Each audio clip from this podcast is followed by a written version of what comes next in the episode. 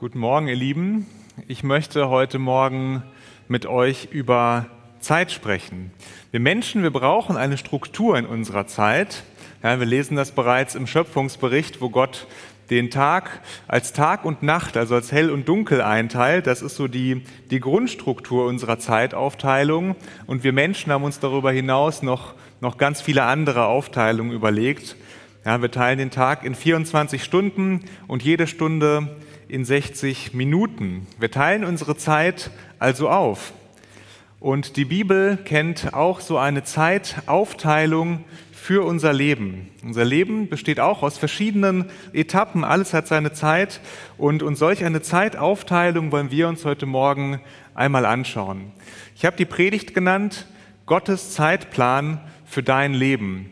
Und solch eine Zeitaufteilung finden wir in 1. Petrus 4 in den ersten sieben Versen. Da nun Christus im Fleisch gelitten hat, so wappnet euch mit derselben Gesinnung. Denn wer im Fleisch gelitten hat, hat mit der Sünde abgeschlossen. Und um die im Fleisch noch übrige Zeit nicht mehr den Begierden der Menschen, sondern im Willen Gottes zu leben.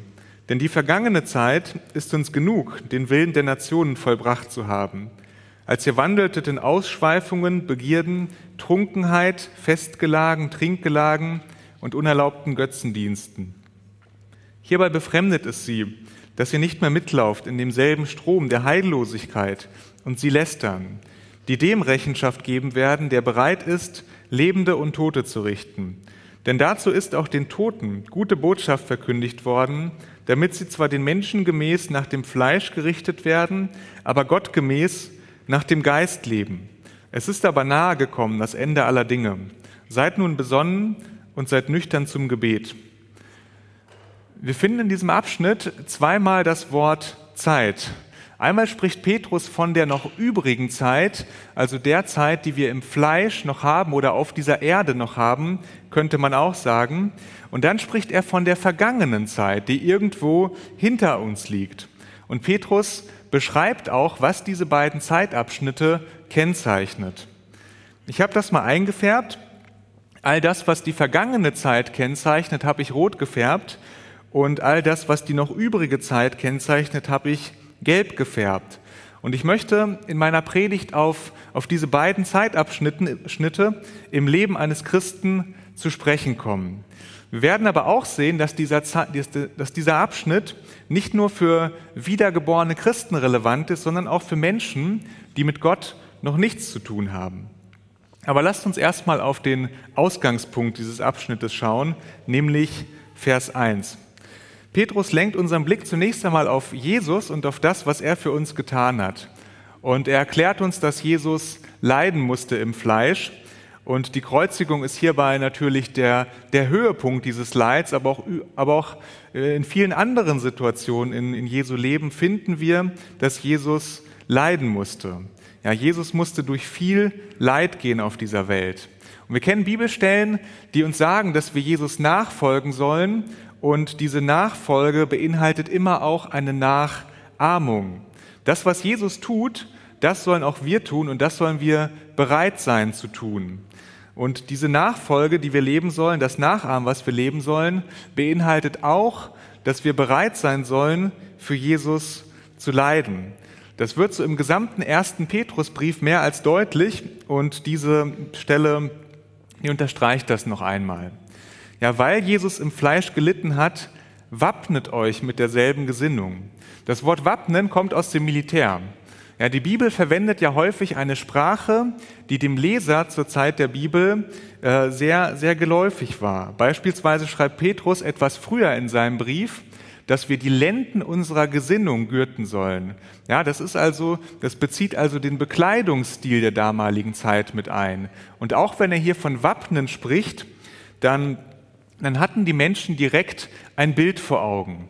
Aber ich denke, Petrus benutzt dieses Wort nicht nur deshalb, um seine Zeitgenossen gut abzuholen, sondern er deutet an mit diesem militärischen Ausdruck, dass wir uns schützen müssen mit dieser Gesinnung. Ja, wer für Jesus leiden muss, der braucht geistlichen Schutz. Und umso mehr wir Jesus nachfolgen und umso mehr wir Jesus nachahmen in unserem Leben, umso besser sind wir davor geschützt, uns bei Leid von Jesus abzuwenden. Und wenn wir einmal im Fleisch gelitten haben für Jesus, sagt uns Petrus, dann haben wir mit der Sünde abgeschlossen. Ich will das mal mit einem Beispiel verdeutlichen. Mein Opa hatte als Kind einmal eine Fischvergiftung. Ich, ich weiß nicht genau, wie, wie schlimm oder wie ernst es damals war, aber es muss sehr schlimm gewesen sein, denn mein Opa hat seitdem sein Leben lang kein Fisch mehr gegessen. Ja, selbst als er in Sibirien im Arbeitslager unter erbärmlichen Umständen kurz vor dem Verhungern war, hat er Fisch abgelehnt. Ja, dieses einschneidende Ereignis in seiner Kindheit hat dazu geführt, dass er ein für alle Mal mit Fisch abgeschlossen hat. Und so ähnlich ist es, wenn wir für Jesus leiden. Dieses einschneidende Ereignis des Leides führt dazu, dass wir abschließen mit der Sünde. Ja, das heißt nicht, dass wir nie wieder sündigen. Aber wer für Jesus gelitten hat, der wird ihm auch in Zukunft treu bleiben.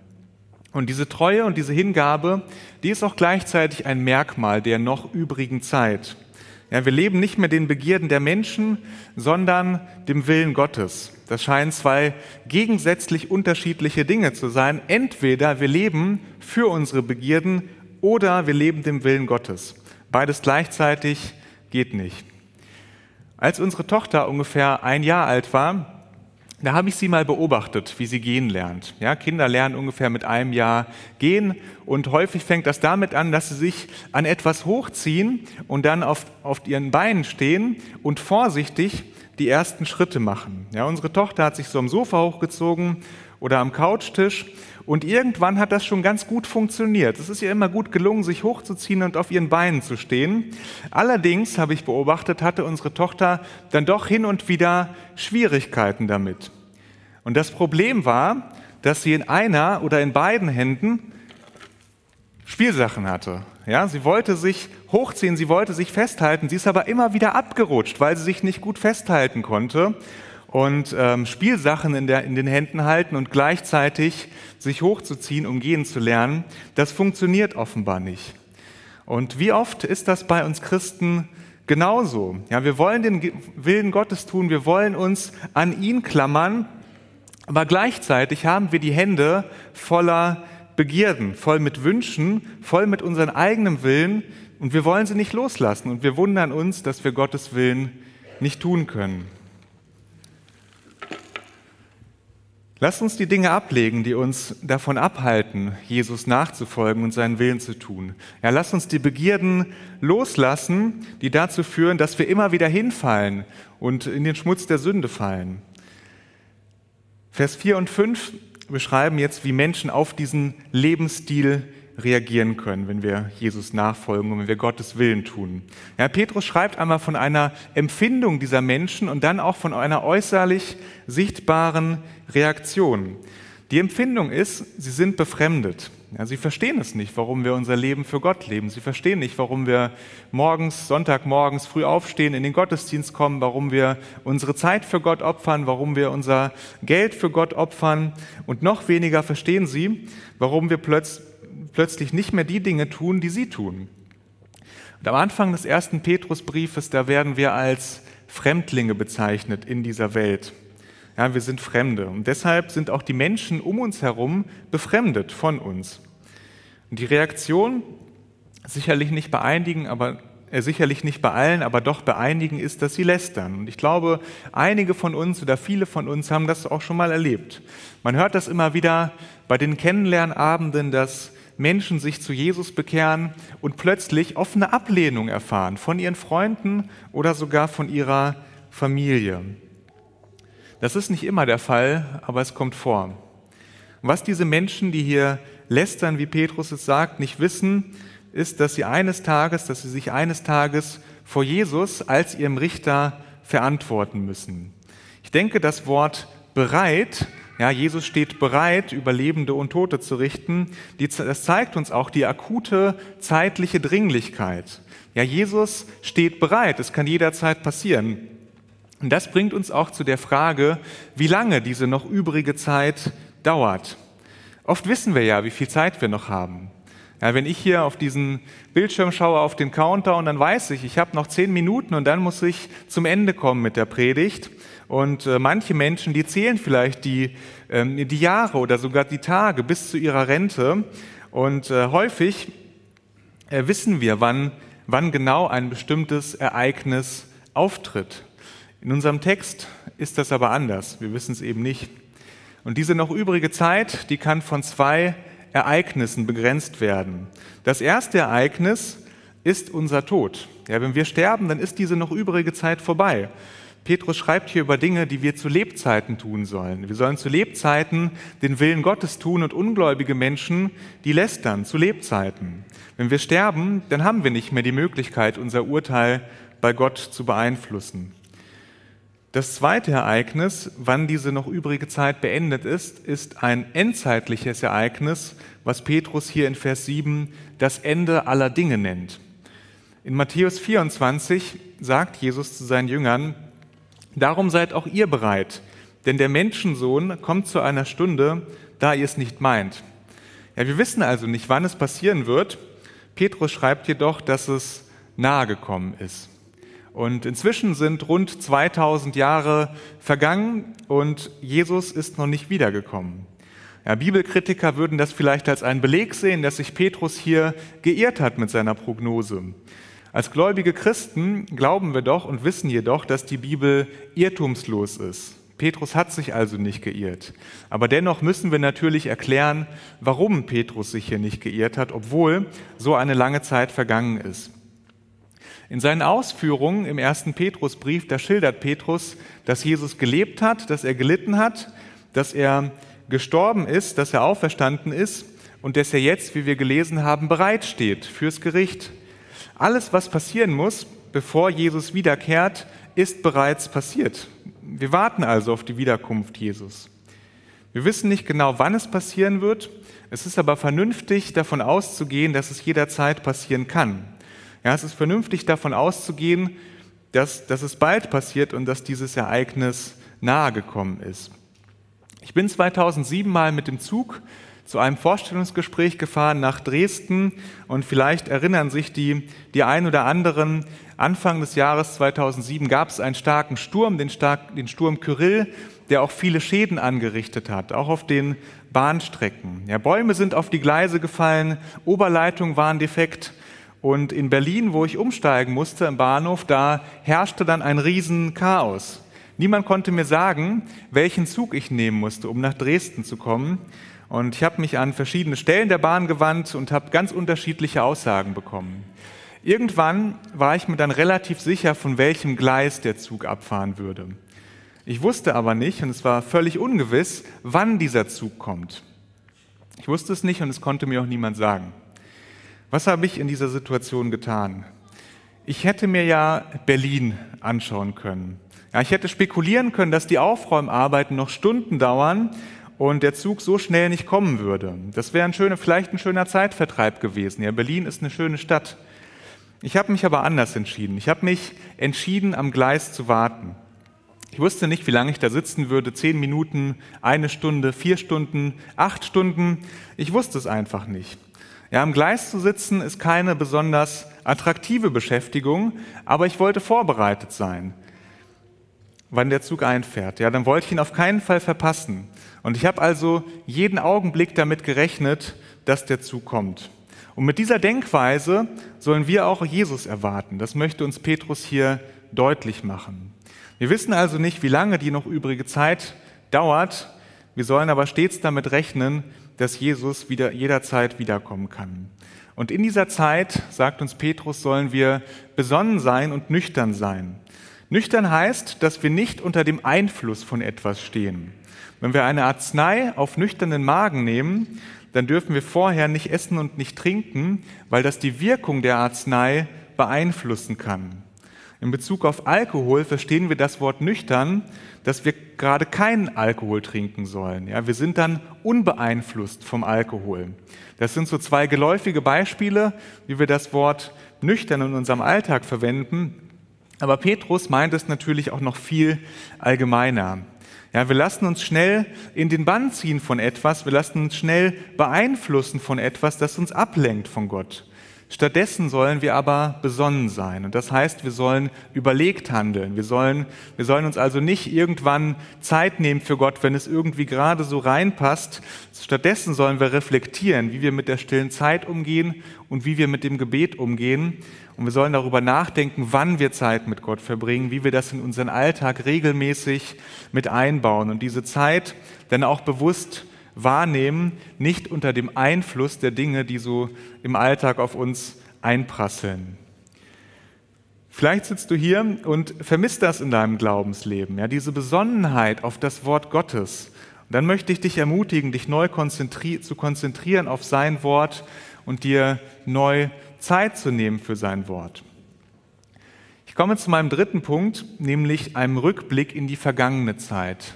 Ja, manche Menschen sind bekanntlich der Meinung, dass früher alles besser war. Auf das, was Petrus hier schreibt, trifft das aber definitiv nicht zu. Ja, Petrus beschreibt eine Zeit, in der wir den Willen der Nationen getan haben. Ja, wenn die Bibel von Nationen spricht, dann meint sie alle Völker außerhalb Israels.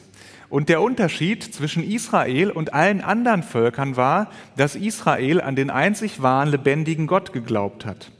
Die Nation beschreibt also die Gesamtheit aller ungläubigen Menschen.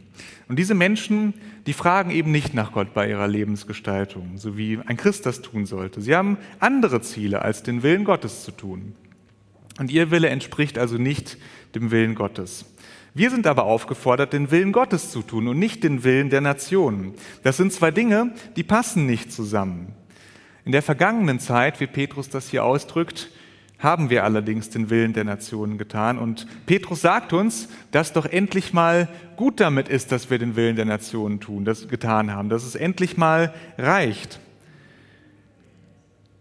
Ja, wir haben äh, und Petrus führt das dann noch konkreter aus, wie dieser Willen aussieht. Er spricht hier von Ausschweifungen, Begierden, Trunkenheit, Festgelagen, Trinkgelagen und unerlaubten Götzendienst. Ich will nicht auf jeden dieser Punkte separat eingehen, aber ich glaube, diese Auflistung ist und der Tenor dieser Auflistung ist klar. Und vielleicht bist du heute zum ersten Mal hier oder du hast erst zum ersten Mal den Livestream eingeschaltet und du wunderst dich, warum diese Dinge so negativ besetzt sind in der Bibel. Ein Festgelage, denkst du dir vielleicht, kann doch auch eine ausgelassene Feier sein, bei der man Spaß hat, bei der man den, den, den Alltag auch mal ein Stück beiseite schieben kann und auch mal ein Glas mehr zu trinken, um ein bisschen lockerer zu werden, dagegen wird doch nichts einzuwenden sein. Vielleicht kommt dir jetzt der Gedanke, dass Gott nicht möchte, dass du Spaß hast in deinem Leben und vielleicht hast du auch schon Erfahrungen gemacht mit der Kirche oder mit gläubigen Menschen, die das auch noch zu bestätigen scheinen. Glaub mir, es ist nicht so. Gott möchte, dass du ein wunderbares Leben hast, ein glückliches Leben hast. Und zwar mit einem Glück, das anhaltend ist und das von Dauer ist. Das ausgelassene Fest am Ende der Woche ist spätestens am Montag vorbei. Und das Gläschen zu viel endet womöglich in Handlungen, die du überhaupt nicht wolltest. Und diese Art von Spaß und von Glück, die hält nicht lange und die macht nicht langfristig glücklich. Die ganze Welt spricht heute von Nachhaltigkeit und das Glück, das uns die Welt bieten kann, ist eben nicht nachhaltig. Es verblasst und es wendet sich in manchen Fällen sogar in Unglück. Ja, ein ausschweifender Abend und die Beziehung ist ruiniert, ein feuchtfröhlicher Abend und ein paar unüberlegte Äußerungen und schon bist du für die nächste Zeit mit tiefer Scham erfüllt. Die Bibel nennt diese Dinge ganz konkret Sünde. Und Gott möchte dich davor bewahren und er möchte dir Freude geben, die länger hält als ein paar Stunden. Schlimmer noch als die unangenehmen Folgen der Sünde hier auf dieser Welt ist allerdings die Trennung von Gott. Gott ist vollständig getrennt von der Sünde und sobald der Mensch sündigt, kann er keine Gemeinschaft mehr haben mit Gott. Die Beziehung zwischen dem heiligen Gott und dem sündigen Menschen ist zerbrochen. Und wir brauchen jemanden, der diese Beziehung wiederherstellt, indem er unsere Sünden vergibt. Ansonsten bleibt unsere Beziehung zu Gott zerbrochen, und zwar bis in alle Ewigkeit. Und dieser jemand ist Jesus. Vielleicht erkennst du dich jetzt wieder und du möchtest am liebsten mit Petrus einstimmen und sagst dir, es ist genug, dass ich mein Leben so gelebt habe. Es ist genug, dass ich in der vergangenen Zeit nicht nach Gott gefragt habe. Es ist genug, dass die Sünde Schaden angerichtet hat in meinem Leben und durch mich auch im Leben anderer. Ich will diese vergangene Zeit heute beenden. In Vers 6 finden wir einen Hinweis, wie das geht. Ja, dort steht, dass die Toten, dass den Toten gute Botschaft verkündigt worden ist. Das ist zunächst einmal ein bisschen schwer zu verstehen. Ja, die gute Botschaft ist das Evangelium von Jesus Christus. Ich denke, das versteht man ganz gut, aber wie soll man das verstehen, dass, dass den Toten diese gute Botschaft verkündigt worden ist? Ich denke, eine passende Auslegungsmöglichkeit ist, dass Menschen vergangener Generationen das Evangelium gehört haben. Diese Menschen sind inzwischen tot. Ja, sie sind die Toten, von denen Petrus hier spricht. Und diese Menschen sind zwar körperlich gestorben, aber dadurch, dass sie das Evangelium gehört haben, dass sie es geglaubt haben und dass sie sich zu Jesus bekehrt haben, leben sie dem Geist nach ewig. Und genau das ist auch der Wendepunkt zwischen diesen zwei großen Zeitabschnitten, die wir uns hier angeschaut haben. Wir haben in eine vergangene Zeit geschaut, die von Sünde geprägt war, die davon geprägt war, dass wir ausschließlich unseren Willen getan haben und nicht Gottes Willen. Und manche von euch, vielleicht manche im Livestream, die leben noch genau in dieser Zeit. Und die Zeit, die wir hier als vergangene Zeit dargestellt haben, ist für sie in Wahrheit die Gegenwart. Ich lade dich ein, diese vergangene Zeit heute zu beenden. Ich lade dich ein, Jesus um Vergebung zu bitten für all die Sünden, die deine Beziehung zu Gott und vielleicht auch zu dem einen oder anderen Menschen zerstört haben. Um diesen Wendepunkt heute zu markieren, darfst du gerne nach dem Gottesdienst hier nach vorne kommen und beten. Ja, hier sind Gesprächspartner, hier sind Seelsorger und du darfst im Gebet Jesus um Vergebung bitten für deine Schuld. Für diese Entscheidung gibt es keinen besseren Tag als heute, denn morgen kann es vielleicht schon zu spät sein. Das ist also Gottes Zeitplan für unser Leben. Er ist simpel und er ist einprägsam, aber dennoch ist er von allen Zeitplänen, die es bei uns so gibt, der wichtigste, denn er entscheidet, wo wir die Ewigkeit verbringen. Amen.